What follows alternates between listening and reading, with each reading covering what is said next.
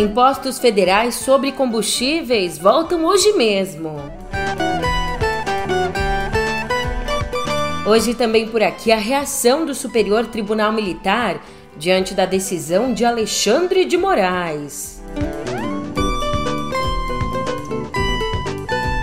Por fim, mas não menos importante, Conselho Nacional de Justiça decide afastar Marcelo Bretas, que atuou na Lava Jato.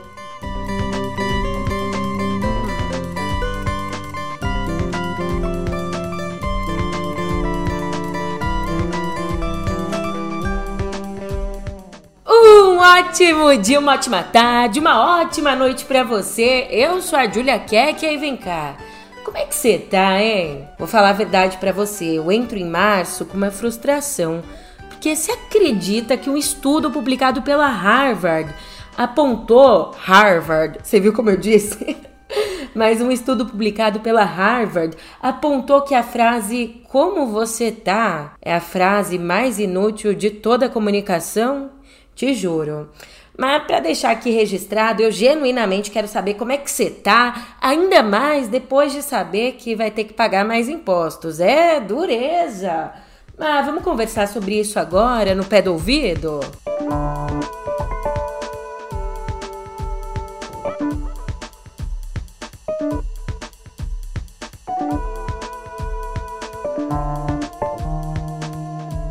A gente já sabia que esses impostos federais voltariam, só que estava ainda meio tudo nublado, né?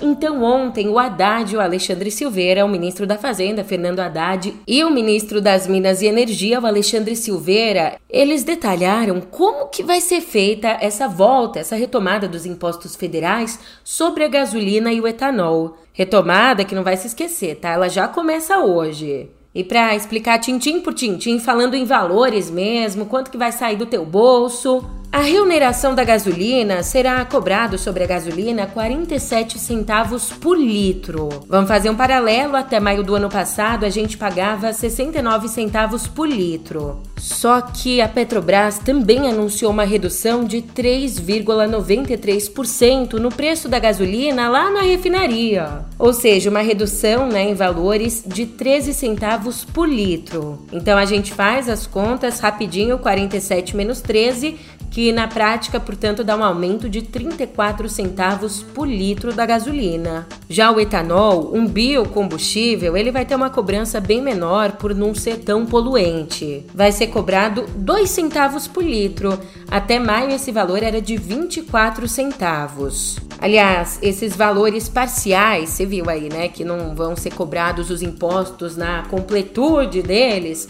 Então, esses valores parciais dos tributos, 47 centavos da gasolina, sem contar a baixa da Petrobras e os 2 centavos do etanol, essa cobrança menor vai valer por enquanto por quatro meses. E o Haddad ainda explicou que, na prática, os preços da gasolina e do etanol na bomba dependem da estrutura do mercado, mas ponderou que o Ministério de Minas e Energia vai ficar de olho, vai entrar em contato com o CAD para evitar que os postos se apropriem do ganho gerado pela queda na refinaria. Né? Não adianta nada a refinaria baixar e o posto aumentar para ganhar mais.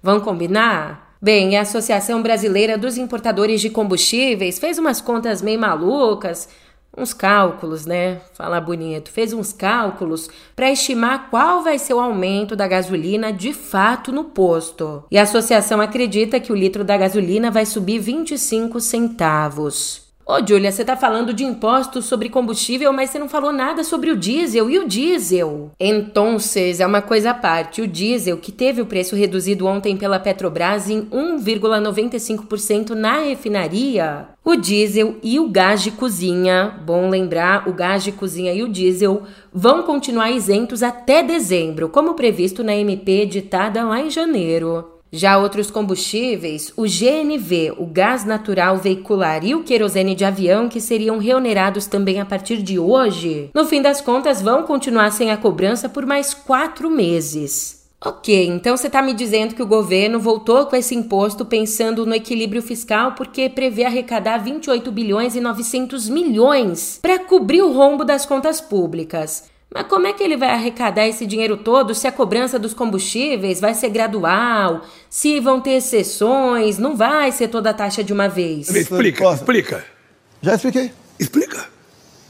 Já expliquei. Se o dinheiro não vem de um lugar, tem que vir do outro. Portanto, para conseguir esses quase 29 bilhões de reais, o governo vai criar um imposto de 9,2% sobre a exportação de petróleo cru por quatro meses. Nesse período, a expectativa é arrecadar 6 bilhões e 700 milhões. Daí, depois desses quatro meses, quem decide se esse tributo vai continuar ou não é o Congresso. Aí, ah, depois do anúncio do governo, a presidente do PT, a Glaze Hoffman, falou. Ela disse que o Lula teve sensibilidade para estabelecer uma alíquota menor do que a que vigorava antes da desoneração feita por Bolsonaro. E disse mais: disse que a missão a partir de agora é, abre aspas, construir na Petrobras política de preços mais justa e rever o que chamou de indecente distribuição de dividendos da companhia. Já o Haddad comentou a desoneração feita por Bolsonaro. Ele disse que a redução dos impostos federais, essa desoneração foi uma ação eleitoreira do Bolsonaro e que acabou sendo estendida por Lula lá em janeiro. Acabou sendo estendida pelo Lula em janeiro por conta da instabilidade pós-eleição. O presidente Lula na passagem de governo, decidiu prorrogar a desoneração que terminava no dia 31 até 28 de fevereiro. Dentre outras coisas, porque havia rumores em Brasília de uma tentativa de golpe de Estado. E aqueles rumores nos fizeram ter cautela e não estimular né, aquela as pessoas que estavam eventualmente desagradadas pelo resultado eleitoral a fazer o que vieram a fazer no dia 8 de janeiro. Além disso, além dos rumores de golpe de Estado que circulavam em Brasília, havia a questão da posse do novo presidente da Petrobras, que só aconteceu recentemente. Então, por essas razões, e apenas essas razões, o presidente decidiu estender a desoneração da gasolina e do etanol até 28 de fevereiro e do diesel e do gás de cozinha por um ano, até o final de 2023. E o Haddad também colocou as expectativas na mesa. Disse esperar que a reoneração, essa volta dos impostos, leve o Banco Central a antecipar o calendário de redução dos juros. Juros que hoje estão em 13,75%. Júlia, abrindo o coração, eu não sei não, hein? Essa volta dos impostos. Eu ainda não tenho uma opinião definida sobre isso, não. Mas te contar, tem um carinha que tem. Arroba Carros, Carros Piloto 3 te contar, tem um carinha que tem, o Joseph Stiglitz, o Josefinho, vencedor do Nobel de Economia, professor da Universidade de Colômbia e ex-economista-chefe do Banco Mundial. Só isso. Numa entrevista à BBC News Brasil, ele disse que os governos de centro-esquerda se tornaram melhores gestores da economia do que a direita no século XXI e disse que o Lula está certo sobre os juros. E voltando um pouquinho agora a outro papo polêmico que a gente teve aqui ontem. Você lembra que o ministro Alexandre de Moraes decidiu que cabe ao Supremo julgar os militares envolvidos no 8 de janeiro? Então, o futuro presidente do Superior Tribunal Militar se pronunciou. O Francisco José. Parente Camelo elogiou a decisão, dizendo, abre aspas, não vejo, no geral, que tenham sido crimes militares. O Francisco assume o tribunal no dia 16. Já numa outra entrevista, o brigadeiro afirmou que, mesmo a brecha para possíveis buscas e apreensões em organizações militares, não preocupa. E, em conversa com o blog do Valdo Cruz, Outros militares também disseram concordar integralmente com a decisão de Moraes. Segundo eles, quem atuou como militante deverá responder à justiça comum. Falando no Careca, o Moraes determinou a liberação de 137 pessoas presas e denunciadas por participarem dos atos lá do dia 8. Isso porque as investigações não apontaram que essas 137, não apontaram esse grupo como financiador ou executor principal dos ataques. Mas não é bagunça, tá? Quem vai sair vai ter que seguir com uma série de medidas cautelares, como usar a tornozeleira eletrônica. Olá, bem-vindos ao Claro em Casa. Olá, bem-vindos ao Claro em Casa. Olá, bem-vindos ao Claro em Casa. Olá, Bem-vindos a Clara em Casa. Ai, ai, os nossos cidadãos de bem, bem culpados. Olha, considerando essa nova decisão do Moraes, presta atenção nos números. 803 pátres continuam detidos, enquanto 603 respondem pelos crimes em liberdade. E já que a gente voltou para janeiro, no outro dia de janeiro, 10 dias depois do ataque, no dia 18.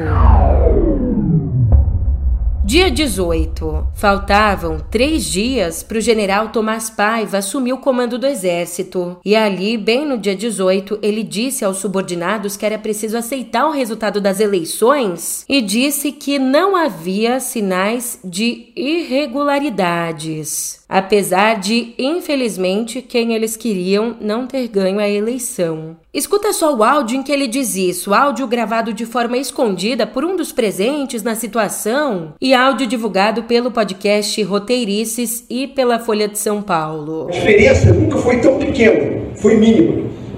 Mas aí o cara fala assim, pô general, mas teve fraude. Nós participamos de toda a fiscalização, fizemos relatório Fizemos tudo. Constatou-se fraude? Não. Então estou falando para vocês porque eu estou falando, podem acreditar tudo falando. Teve fraude? A gente constatou fraude? Não. Ah, mas tinha coisa que a gente não pôde ver? Sim. Tinha coisa, por exemplo, ver o código fonte era possível? Não. Por que, que não era possível? Porque ia levar uma montanha de tempo. Tá? Agora, esse mesmo processo eleitoral que elegeu o atual presidente e que não elegeu o ex-presidente, ele foi o mesmo processo eleitoral que elegeu majoritariamente um Congresso conservador.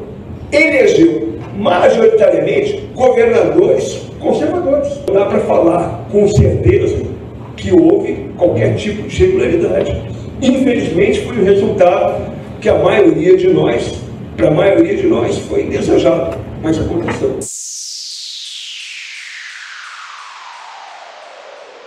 O Conselho Nacional de Justiça decidiu afastar da Sétima Vara Federal Criminal o juiz Marcelo Bretas, responsável pela Operação Lava Jato no Rio de Janeiro. É, vai achando, o Brasil tá cheio de heróis. A gente tinha o Sérgio Moro de Curitiba e ele, que tentou ser o Sérgio Moro, carioca da gema. Mas a senhora tá de palhaçada? Que a senhora tá achando que o nosso sotaque é só tachiano, você é uma chaleira? Então, o Conselho Nacional de Justiça decidiu afastar o Bretas por supostas irregularidades na condução dos processos. Ó, oh, por essa ninguém esperava, hein? Numa sessão sigilosa, os conselheiros decidiram por unanimidade instaurar um processo administrativo disciplinar. Então, por 12 votos a 3, determinaram o afastamento do magistrado até a conclusão das investigações.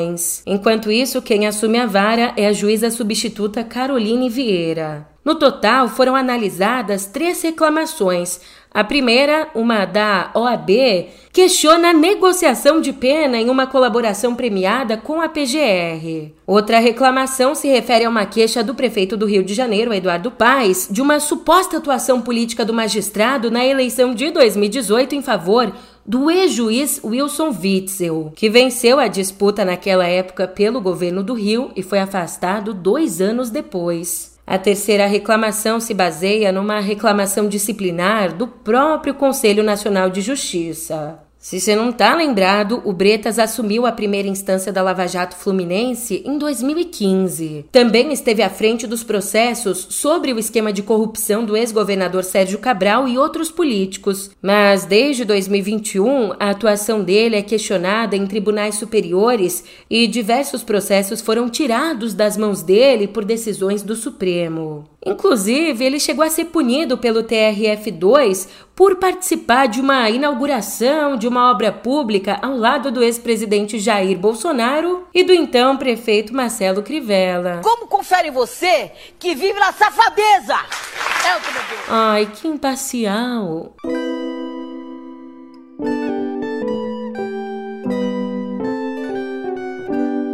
Tá vendo só? Não é à toa que a gente fala sobre o problema, um problema seríssimo da falta de planejamento urbano. Escuta essa. Um levantamento do MAP Biomas que levou em conta os números, os dados de 1985 até 2021. Esse levantamento apontou um aumento de 8,8 vezes, quase 9 vezes, na ocupação de assentamentos precários em seis municípios do litoral de São Paulo. Entre eles, como você pode imaginar, estão São Sebastião e Ubatuba, os mais atingidos pelas chuvas no litoral litoral norte entre os dias 18 e 19 de fevereiro.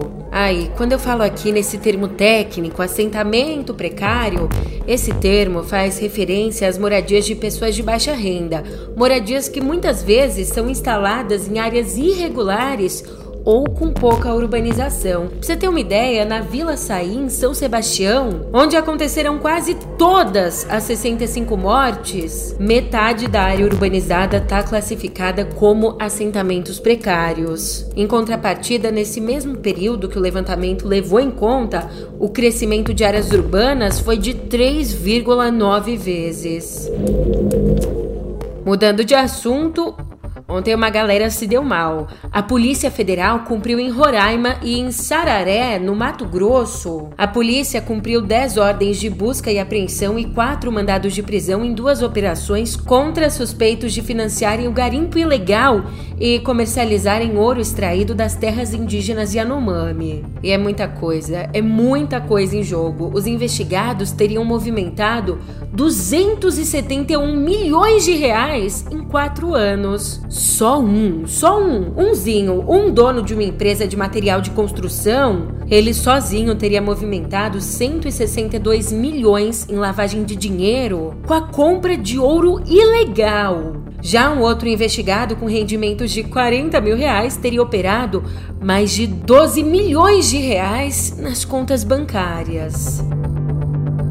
E saúde! Ô, beleza! Chama-nos Zé Gotinha! Nessa terça, o Instituto Butantan recebeu a autorização da Anvisa para dar o pontapé inicial na última fase de testes de sua nova vacina contra a gripe, contra a influenza. Essa nova vacina do Butantan protege de quatro variantes do vírus, duas do tipo A e duas do tipo B, ou seja, protege de uma variante a mais do que a dose trivalente que está sendo usada nas campanhas de vacinação do Programa Nacional de Imunizações. E como é que vai funcionar essa nova etapa de testes? Ela vai acontecer por 12 meses, com mais ou menos 7 mil participantes em seis estados brasileiros.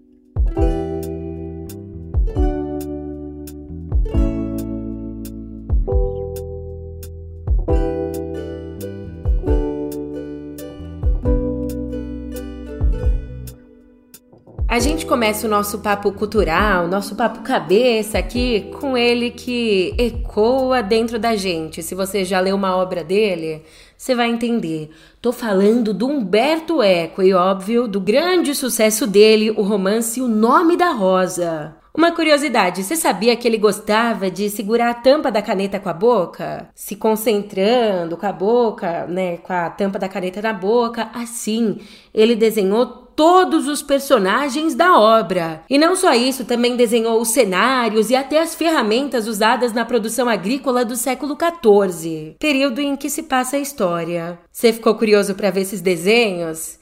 Eu não posso te mostrar aqui, é óbvio, porque é um podcast, mas você pode comemorar porque a editora Record acabou de lançar uma caixa lindona. Uma caixa comemorativa que inclui três grandes obras: O Nome da Rosa, O Pêndulo de Foucault e O Cemitério de Praga. Todas essas obras com capa dura e texto revisado. Só que aqui a novidade mesmo fica por conta da coleção de caricaturas e mapas rascunhados por Eco quando ele preparava a escrita de O Nome da Rosa. Ó, oh, uma chance de você entrar aí na cabeça do Humberto Eco, tentar entender a partir dos rabiscos. Legal, legal. das folhas às telonas, o Festival de Cannes de 2023, que acontece em maio, vai ser presidido pelo cineasta sueco Ruben Östlund. Ó que bonito, como eu disse o nome dele. Ruben Östlund. Esse diretor, que é famosíssimo, ele já ganhou a Palma de Ouro duas vezes, uma lá em 2017 com The Square, A Arte da Discórdia, e também no ano passado com O Triângulo da Tristeza, que tá com três indicações ao Oscar desse ano. Indicações na categoria Melhor Filme, Melhor Diretor e Melhor Roteiro Original. Já nos palcos, Jesus Cristo, eu já tinha acabado de gravar a editoria de cultura, mas eu tive que voltar aqui para falar que, pelo amor de Deus, eu fui falar da Shakira e usei uma música de 2010. Fazem 13 anos, o tempo tá passando, hein? Se eu sentir, você sentiu também.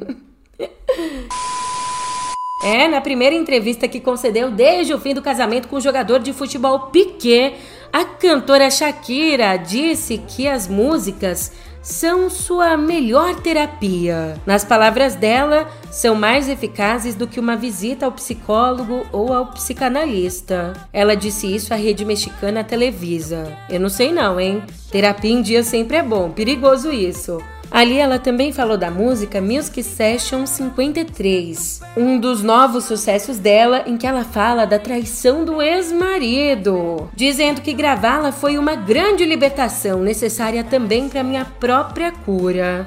Dela, né, no caso, eu tô aqui lendo as palavras dela.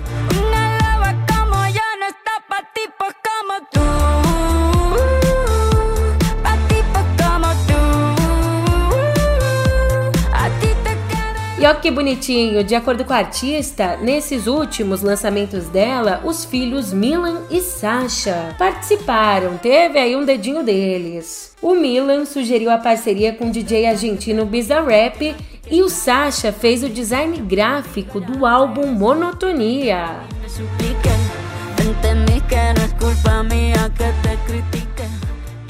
Por fim, apesar das brincadeiras aqui, quando a gente tem que falar sério, a gente fala.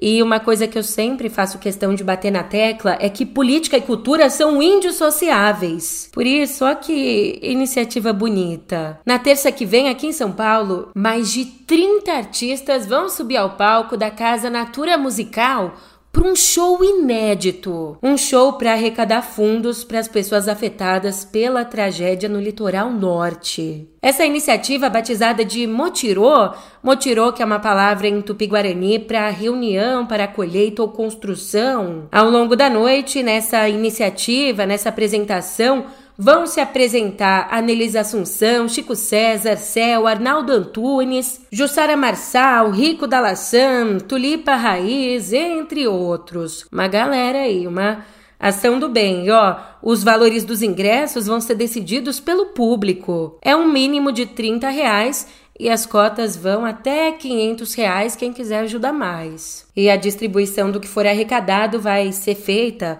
por meio do Fundo Social de Solidariedade do município de São Sebastião.